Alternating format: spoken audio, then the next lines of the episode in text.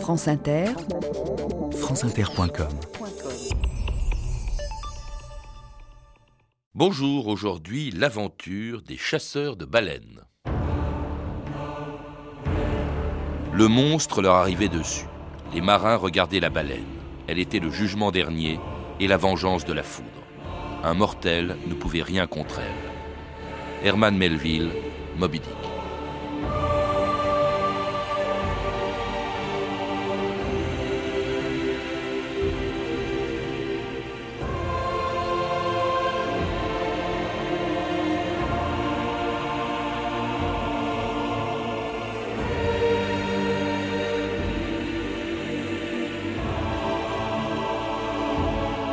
2000 ans d'histoire.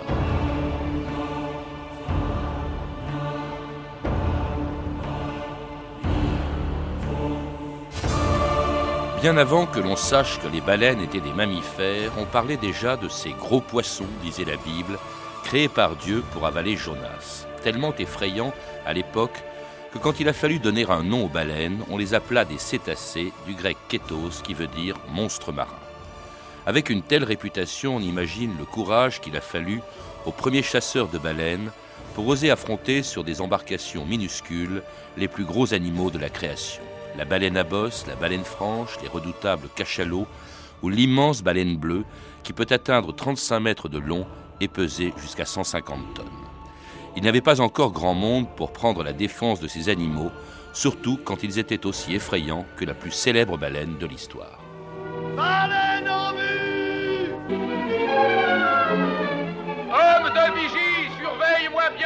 Elle marque sa place. D'abord, le fédacard.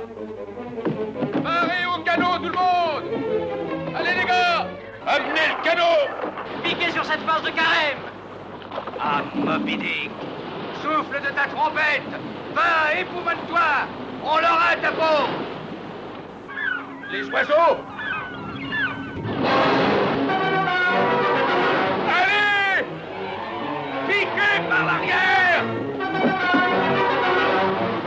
Thierry Dupaquier, bonjour.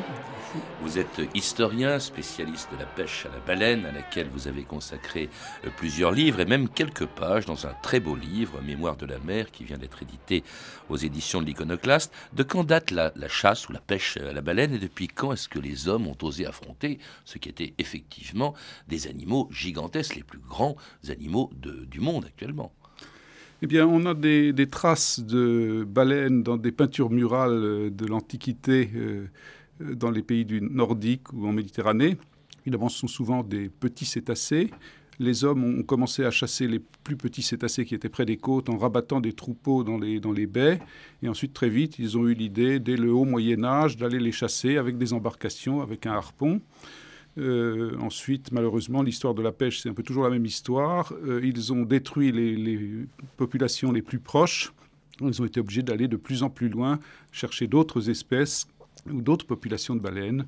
Euh, ainsi, les, les, Basques ont été les grands spécialistes qui ont commencé dès le disons le 11e, 12e siècle. avant de chasser, on a entendu, avant de pêcher les anchois. Là, c'était des baleines. Absolument.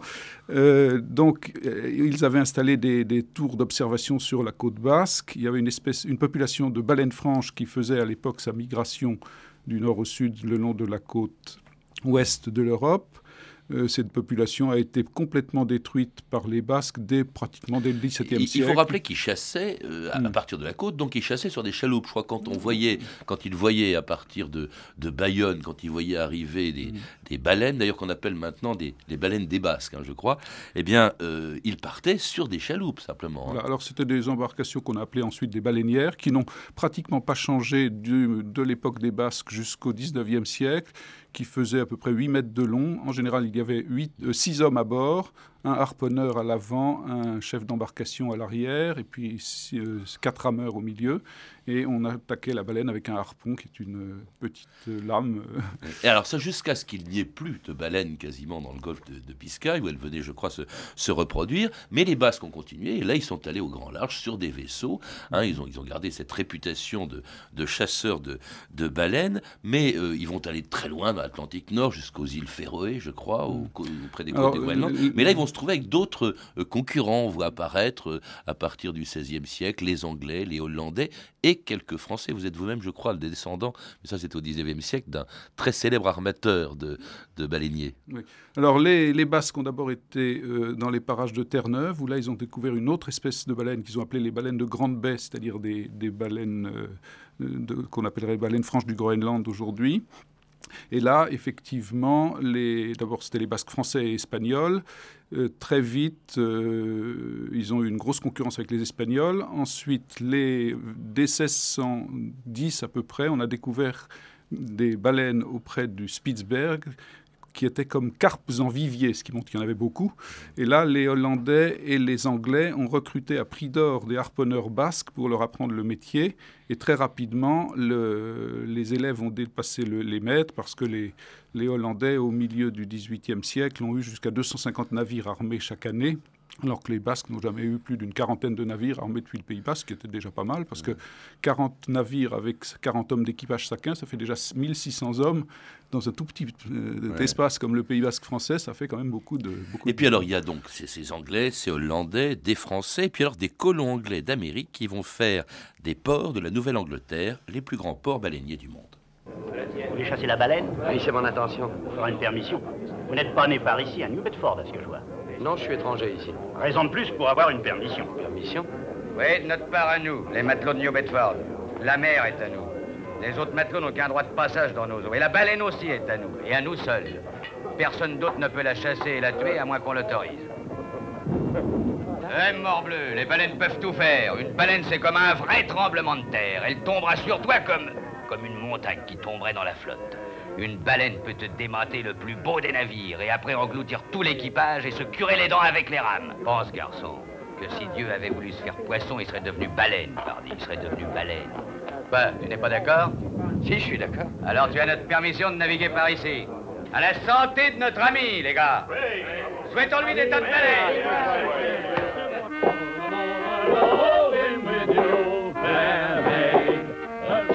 Her eyes were brown. Brahma, well what I do say. Her cheeks were red, her eyes were brown, her curly hair was hanging down. How I'm on a roving with you, fair dame. A roving, a roving, since roving's been my ruin. I've gone I'm on a roving with you, fair dame. Esittivät un autre extrait de Moby Dick, l'histoire d'un combat singulier entre cette baleine blanche et le capitaine Akab, commandant le Pequod, qui était un baleinier de New Bedford. Alors il y avait au, 19e siècle, dès, la fin d'ailleurs du, du, 18e avec Nantucket, et puis au 19e avec New Bedford, c'était les deux grands ports baleiniers, les deux principaux ports baleiniers du monde, je crois, euh, Thierry Dupaquier. Absolument. Alors les, les baleines, les, les habitants de la Nouvelle-Angleterre ont commencé à faire également une pêche côtière, et puis très vite, ce sont les habitants de l'île de Nantucket qui étaient tous des Quakers, d'une religion assez particulières qui ont euh, tout à coup découvert en 1712 que l'on pouvait chasser le cachalot, ce qui n'avait pas été fait jusqu'ici, ce qui est un animal plus difficile euh, à chasser. Ah bah les, les, baleiniers jusque-là avaient peur. Hein. Ils en avaient peur. c'est pas des fanons, hein, ce sont des dents. Hein. Voilà, et donc c'est un animal qui est plus, plus combatif, disons, et, qui est plus impressionnant. Il a une grande mâchoire avec laquelle il peut briser une embarcation. Euh. Alors les Basques ont d'abord chassé aussi pas très loin de leur côte, puis très rapidement, pas je parle des Basques, mais là on est en Nouvelle Angleterre, par contre, les, les, habitants de Nantucket sont descendus dans, très vite dans le, l'Atlantique Sud. Et puis dès 1790, ils passent le Cap Horn et ils passent le Cap de Bonne-Espérance pour aller pêcher dans l'océan Indien et dans le Pacifique. Et euh, petit à petit, euh, au 19e siècle, on va de plus en plus loin. J'étais frappé parce qu'il y a quelques chiffres quand même que vous donnez. Je crois que sur 900 baleiniers euh, qui sillonnaient toutes les mers du monde à l'époque, les deux tiers étaient américains. C'est ça. les Américains ont certaines années armé jusqu'à 600 navires, depuis, principalement depuis New Bedford et mm. encore un peu Nantucket à cette époque. Ça, c'est dans les années 1840-1850. À, quoi il faut On ne l'a pas évoqué quand même, parce qu'on chasse pas la baleine pour le plaisir. Euh, déjà, je suppose que les Basques en faisaient un, euh, usage. Mais avec le cachalot, par exemple, alors on, utilisait euh, à l'origine, pour ce qui concerne les baleines, on utilise pratiquement tout. Les fanons, par exemple, mm. des, des, baleines franches, ça servait à quoi? Alors les fanons, c'est une longue lamelle de matière cornue, qui est de la kératine, c'est la même matière que les ongles, qui pend de la mâchoire supérieure. C'est une matière souple et solide, dont on s'en est servi pour faire ce qu'on a appelé les baleines de corset ou baleines de parapluie, mais aussi pour bah toutes sortes d'usages euh, dont on n'a pas idée, par exemple des mètres pliants, des manches de marteau de commissaire-priseur, des l'armature de plumet sur les chacots d'officiers de, de, Napoléon et des, cuillères, des manches de cuillère à ponche, des manches de rasoir, etc., etc. Alors si on chassait les baleines, c'est pas seulement pour leur fanon, ça va de soi, c'était surtout et bien entendu pour la graisse, pour l'huile, euh, Thierry Dupaquier. à quoi servait-elle L'huile servait essentiellement à l'éclairage. Euh, Paris, par exemple, était éclairé au moment de la Révolution avec un mélange d'huile de baleine et d'huile de colza. Euh, et donc euh, l'utilisation de l'huile a été très importante jusqu'à la découverte du pétrole dans les années 1860. Euh, après, effectivement, on a petit à petit assisté à un assez fort déclin de, la pêche pour cette raison. Alors vous avez évoqué la pêche au cachalot, à cette autre espèce. Alors évidemment, elle est très importante. D'abord parce que je crois, vous le dites, que l'huile est de bien meilleure qualité. Elle servait aussi, elle servira plus tard de, de lubrifiant. Mais il y a des produits qui n'existent pas dans les, dans les baleines franches, c'était par exemple, c'est le spermacite. Hein, je crois. Le spermaceti. C'est la spermaceti, oui. Spermaceti, c'est une huile liquide qui se trouve dans la, grosse tête carrée du cachalot, euh, qui a euh, la qualité de se figer à la température ambiante, mais qui est liquide dans, à la température du, du corps du cachalot. Et on s'en est servi notamment pour faire des, bougies euh, qui étaient de très belle qualité. Euh, et puis c'était aussi donc un lubrifiant remarquable. L'essor de l'industrie des chemins de fer aux États-Unis est en grande partie co euh, cohabité avec la, pêche des cachalots parce qu'on utilisait l'huile de cachalot pour lubrifier les machines à vapeur. Autre produit qui faisait du cachalot un animal infiniment plus précieux que les baleines classiques, c'est l'ambre gris. Ça coûte, alors là, ça coûtait une fortune. Rappelez-nous à quoi ça servait. Alors l'ambre gris est en fait un, fixateur pour les parfums qui a été utilisé, qui est encore utilisé, mais c'est devenu beaucoup plus difficile de s'en procurer. Euh, donc c'est ça sa qualité essentielle. Alors évidemment, on l'a utilisé aussi comme aphrodisiaque ou comme produit pharmaceutique à une époque où on n'avait pas encore de très bonnes connaissances euh, scientifiques, mais c'est surtout son rôle de fixateur des parfums qui lui a donné tout son prix. Bref, on utilisait à peu près tout hein, dans les baleines, dans les cachalots, et surtout, euh, c'était nouveau, donc c'était les Américains qui ont inauguré ça, mais tous les autres pays chasseurs de baleines vont le faire. On chassait sur toutes les mers du monde, Thierry Dupaquier. Alors absolument. Donc, les, donc je vous ai dit, dès 1790, on, passe les deux, les deux caps. Ensuite, on, à partir de 1820, les, les Américains font à peu près le tour du monde, les Français un peu plus tard, vers 1840. Donc on passait par le Cap Horn, on faisait le tour du monde et on revenait par le Cap de Bonne-Espérance, ou l'inverse d'ailleurs. Euh, et on, à partir de 1849, on va jusque dans l'Arctique en passant par le détroit de Bering. Et là, les campagnes baleinières duraient jusqu'à 4 ans avant de revenir au port avec un chargement qui comportait en général une trentaine ou une quarantaine de cétacés maximum. il fallait à la fin 4 ans pour pour arriver à remplir le navire. Les vieux livres de bord des premiers baleiniers de New Bedford m'ont beaucoup aidé à dresser cette carte. J'ai divisé les océans en zones régulières de 5 degrés de latitude sur 5 degrés de longitude. Là, les mois de chaque année, la route prise par les vaisseaux, le temps qu'ils ont bourlingué, les baleines qu'ils ont repérées, leur dimension, leur couleur, leur nombre, leur direction. Vous n'avez jamais vu ça. Par là vont les bossus et la bleue. À droite, la spermacétie. Oui, mille marins par mille marins, je connais leur trajet secret comme les veines de mon bras.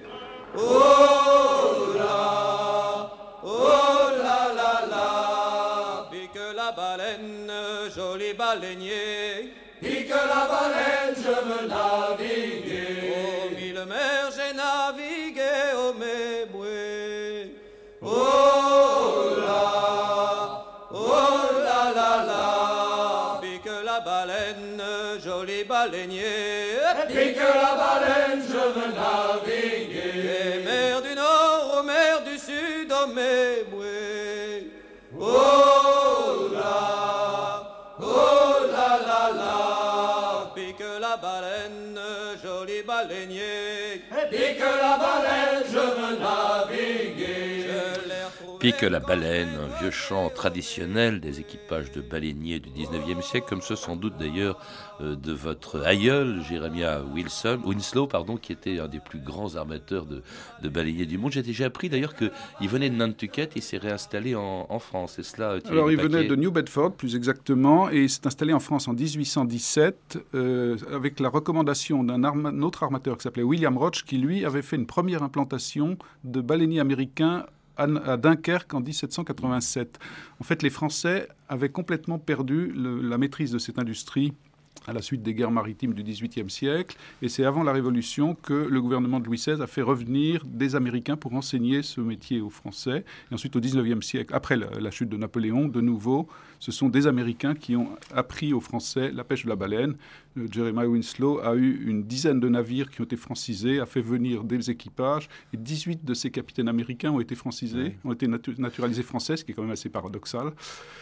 Et comment est-ce que se passait la vie à bord hein? Parce qu'il y avait, il était très hiérarchisé, il y avait un, un, capitaine qui était aussi redoutable sur tous les bateaux que le capitaine à câble, je suppose, qui était vraiment euh, euh, seul maître à bord, hein, tout puissant. Alors, d'abord, c'est un, bateau, c'est un espace très euh, restreint, donc on a, on a beaucoup de promiscuité. Et ensuite, les campagnes étaient très longues. Donc, quand on restait quatre ans ensemble à bord du même bateau, il est vrai que l'équipage était souvent assez renouvelé par les désertions, les morts, etc. Mais enfin, c'était quand même assez difficile. Alors, en fait, c'est un métier qui s'apparente curieusement un petit peu à celui des corsaires, où tout le monde était rémunéré en part de prise. Autrement dit, tout le monde avait intérêt à ce que la pêche soit bonne. Et c'est un métier où on pouvait devenir capitaine en partant vraiment du début comme simple ah oui. marin. Euh, et on a fait au 19e siècle en France des dérogations qui permettaient de commander un baleinier sans être reçu capitaine au long cours, à condition d'avoir fait trois campagnes comme euh, officier.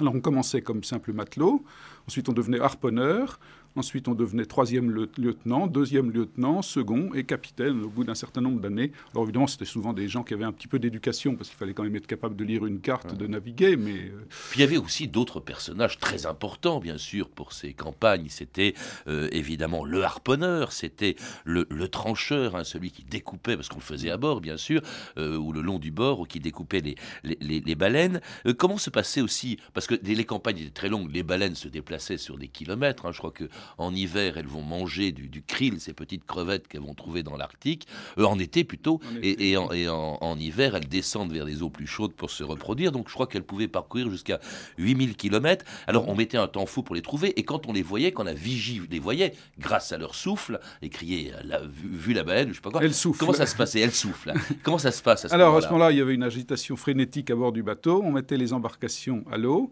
et euh, on s'en approchait. Malheureusement, les baleines restent pas très longtemps en surface face, elle reste peut-être une dizaine de minutes à souffler. Donc souvent, elle plongeait, il fallait attendre qu'elle ressorte. Quand elle ressortait, les embarcations convergeaient vers elle. Et il fallait s'en arriver, s'en approcher vraiment à quelques mètres. Là, on lançait ce harpon qui est euh, une, lame qui s'accroche dans la chair de la baleine et qui est attachée à l'embarcation par une longue ligne, c'est-à-dire un cordage qui fait plusieurs centaines de mètres de long. La baleine, une fois piquée, euh, si le harpon tenait, le plus souvent sondait, c'est-à-dire plongeait, et euh, on laissait filer le cordage pour qu'elle euh, n'entraîne pas l'embarcation au fond. Ensuite, comme elle est obligée de remonter pour respirer, au bout d'un certain temps, elle ressortait, on, tirait, on se halait sur le câble, sur la ligne pour s'en rapprocher, et là, on, essayait de la tuer avec une lance qui est une lame en forme de feuille de laurier qui ressort une fois qu'on l'a piqué dans la chair. Et il fallait piquer le cœur ou les poumons de la baleine pour arriver à la tuer, qui pouvait prendre quelques minutes ou plusieurs euh, dizaines de minutes. Et c'était évidemment extrêmement dangereux parce qu'un coup de, de, queue de baleine ou un coup de nageoire pouvait fracasser l'embarcation et tuer un certain nombre de marins, ce qui est arrivé assez fréquemment. Ou emporter euh, dans le fond, euh, comme le capitaine à cave, ouais. emporter les marins. C'était effectivement un métier très dangereux. Ensuite, on les dépeçait donc le long du bord et on faisait, je crois, on rendait. Qu'est-ce qu'on faisait avec la baleine? Alors, à cette époque du 19e siècle, c'était en fait un, un assez grand gaspillage parce qu'on récupérait que lui, que la graisse et le, et les fanons et la carcasse était abandonnée, n'était pas utilisée. Alors en fait, on, arrachait la couche de graisse en pelant la baleine un peu comme une orange le long du bateau. On découpait une grande couche de lard qu'on montait à bord du navire et là, on la fondait dans des fourneaux installés sur le pont du navire, ce qui était assez dangereux parce qu'il y avait quand même un risque d'incendie. Et on transformait la graisse en huile Et cette huile était stockée dans des, dans des tonneaux qui, sont, qui étaient dans la cale et qu'on rapportait au port. Alors il y a d'autres techniques aussi. Il y en a une que j'ai découverte euh, en, en, lisant ce, ce, très beau livre où vous accordez deux pages à une façon très particulière de pêcher la baleine, c'est Mémoires de la mer. Et vous dites par exemple qu'au XIXe siècle, les Japonais, sur leur côte, pêchaient au filet. Absolument. C'est une technique que les Japonais ont développée dès le XVIIe siècle, qui consistait à rabattre une baleine dans une baie peu profonde et à boucher l'entrée de la baie, en somme, avec un filet. Ensuite, la baleine, essayant de sortir, se prenait dans ce filet et avec un certain nombre de petites embarcations, on venait essayer de la tuer avec des harpons, des lances, et les, matelots les plus braves passaient sous la baleine en nageant pour passer un cordage autour d'elle. Enfin, c'est des images absolument spectaculaires et incroyables. Puis ensuite, il y avait une grande fête populaire pour euh, tout le village participant à l'utilisation, qui était beaucoup plus rationnelle que l'utilisation des Français euh, ou des Occidentaux à la même époque, parce que les Japonais, eux, récupéraient tout, y compris la viande, pour la manger. Alors des méthodes, justement, qui n'ont plus grand-chose à voir avec celles euh, qu'emploient aujourd'hui les baleiniers du XXe siècle, euh, enfin hier, au siècle dernier, et, et, qui, vont, qui allaient provoquer de véritables hécatombes sur toutes les mers du monde. France Inter, Gilbert Picard, le 10 décembre 1973. Dans deux jours, le 12 décembre, l'eau de l'Antarctique sera rouge, rouge de sang. En effet, mercredi matin, la chasse de la baleine sera ouverte. Pendant huit mois, des bateaux soviétiques et japonais vont se livrer à un véritable massacre. Cette année, la Commission baleinière internationale a autorisé la chasse de 37 500 baleines, c'est-à-dire que 37 500 baleines seront tuées dans des conditions horribles. C'est un véritable scandale. Rien n'est plus lamentable qu'une chasse à la baleine. Une flotte de 14 bateaux équipés de canons croise dans les eaux de l'Antarctique. Ils sont escortés par un bateau-usine, un des bâtiments les plus modernes du monde, qui a à son bord un hélicoptère et un sonar pour détecter les cétacés. Quand un banc de baleines est repéré, les canons tonnent et expédient des harpons, des harpons munis d'une charge de dynamite qui explose dans le corps de la baleine. Et quand on sait que la baleine est un mammifère et qu'elle possède un système nerveux extrêmement développé, on devine les atroces douleurs qu'elle doit subir.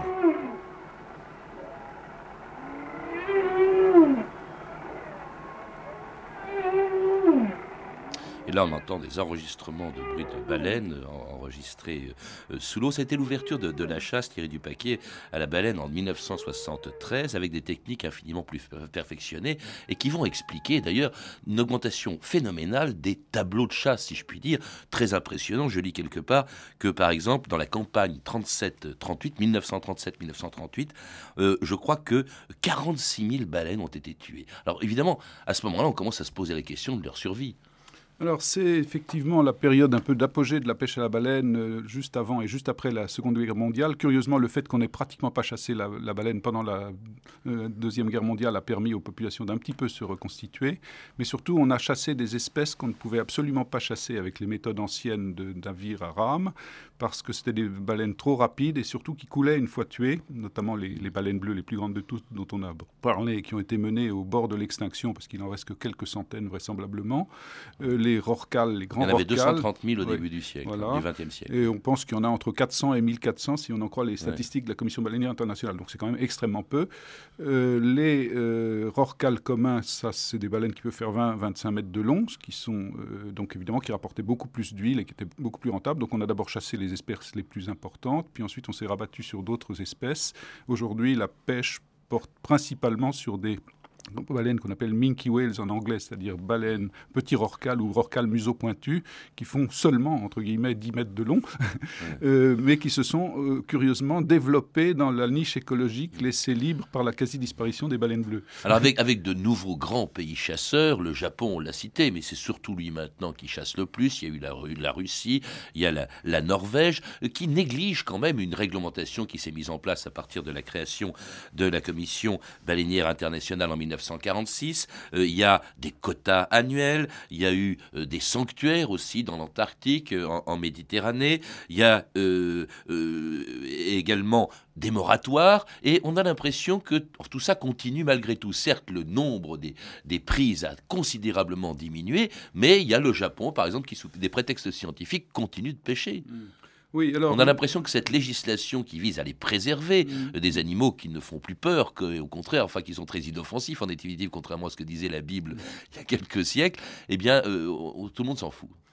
Alors, en fait, quand même, il faut se dire qu'il y a eu un moratoire qui a fait cesser toute pêche commerciale à partir de 1986 et qui est toujours en vigueur les pêches qui se poursuivent, les, soviétiques qui ont complètement euh, cessé, donc la Russie ne pêche plus la baleine sauf de façon euh, indigène. Enfin, il y a des populations aborigènes qui ont le droit de faire des petites captures très faibles euh, en Alaska, en Russie, aux Grenadines, etc. Ça, n'en parlons pas, c'est presque marginal.